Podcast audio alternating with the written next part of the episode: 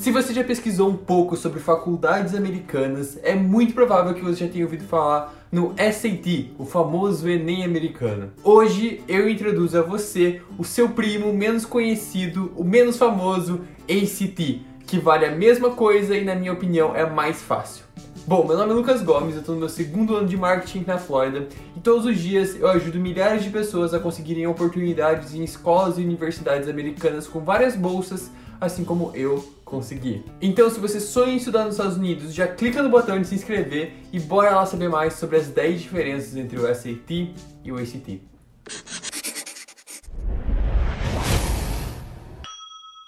Por mais que ambos os testes são vistos igualmente pelas universidades americanas, eles têm o mesmo objetivo e serem até parecidos, essas diferenças podem vir de diversas formas, seja no tempo, na estrutura, na redação, o preço e várias outras coisas. E aqui eu vim e separei um monte dessas diferenças e dividi em 10 partes. Eu acredito que entender essas diferenças entre os dois e finalmente escolher qual deles você quer fazer vai ser crucial numa ótima nota nesses testes e, consequentemente, vai ser muito bom na sua aplicação e futura aceitação e bolsas em uma universidade americana. Então, bora lá que eu não quero ver você estudando para os dois, não, só tem que fazer um deles. Então, bora lá saber a diferença entre eles. Número 1, um, o tempo dos testes. Eu vou ser bem específico por aqui, tá bom?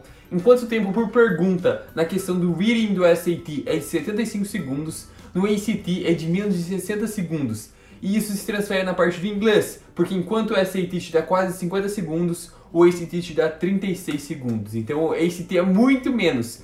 Isso também é visto na parte de matemática, porque no ACT você tem um minuto para responder e no SAT você tem mais que um minuto. Eu já fiz o ACT e eu posso te falar que é assim muito, muito corrido mesmo. São 45 minutos para responder 75 perguntas no teste de reading, por exemplo, e para mim funcionou porque eu estava acostumado a ir mais rápido e a dificuldade das perguntas era mais fácil, então para mim ficou mais fácil, mas de novo, vai depender de você. Número 2, a parte de ciências. Enquanto o SAT tem uma parte inteira dedicada a ciências, o ACT não. Basicamente isso. Mas calma aí, por outro lado, não ficar para baixo se você não é muito do ramo das ciências. Se você me conhece, você sabe que você não pode me colocar numa aula de biologia, de física, de química, que senão eu durmo mesmo. Mas Lucas, então por que que você fez o ACT de ciências, sendo que não, você não é bom em ciências? Porque no ACT você não precisa saber tanto sobre fatos científicos. Você não precisa ter aquele tal de previous knowledge, aquele conhecimento passado igual no Enem brasileiro que cobra que você saiba várias coisas, várias regras, várias leis. Não, aqui a resposta normalmente vai estar na pergunta. É muito mais interpretação e análise de gráficos do que você já saber ter um conhecimento do ensino médio. Número 3, a parte sem calculadora. O SAT tem uma parte onde você não pode usar calculadora. É isso aí. Enquanto no ACT você pode usar a calculadora o tempo todo, toda hora, o SAT tem uma parte que se chama Non-Calculator, onde você não pode usar sua calculadora. Mas não que isso seja algo muito ruim por dois motivos. Primeiro deles que na maioria das perguntas do ACT eu não usei calculadora e dois, tecnicamente você pode resolver ambos os testes sem usar uma calculadora na mão. Número 4 conteúdo na parte de matemática.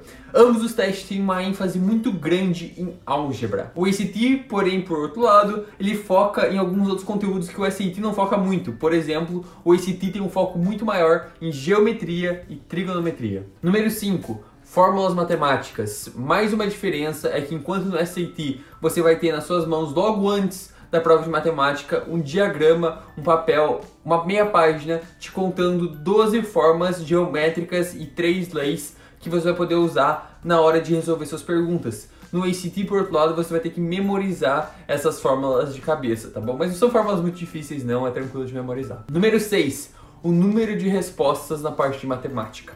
Essa é bem simples, enquanto no SAT você tem quatro letras como alternativa, ou seja, A, B, C e D. No ACT você tem cinco, A, B, C, D e E. Então, basicamente, se você for chutar alguma coisa, você vai ter 25% de chance de acertar no SAT e 20% de chance de acertar no ACT, mas eu não recomendo que vocês chutem não, bora, né, não precisa chutar. E para fechar a quinta diferença de matemática, temos no número 7, a importância da matemática. Já que o SAT é dividido basicamente em duas partes, o inglês e a matemática, essa matéria vai valer pela metade da sua nota total. Total de 1.600, matemática vale 800 e inglês vale outros 800. Então metade da nota é só matemática. Por outro lado, o ACT é dividido em quatro partes diferentes. O inglês, leitura, ciências e matemática. Então a matemática vai valer só 25% da sua nota total. Isso faz que tua nota no SAT, na parte de matemática, tenha um peso muito maior. Então, se você for melhor em matemática, talvez valha mais a pena você fazer o SAT, porque tem um peso muito maior, certo? Faz sentido. Número 8, o tipo de pergunta no reading. Vamos para a parte da leitura agora. Em algumas perguntas do SAT, você vai ter que responder ela e logo em seguida vai ter mais uma pergunta te pedindo para dar a evidência da resposta da pergunta anterior. Deixa eu explicar. Ele te pergunta, sei lá, na pergunta 1, ele pergunta por que que, é, o que, que aconteceu? Você dá lá a resposta.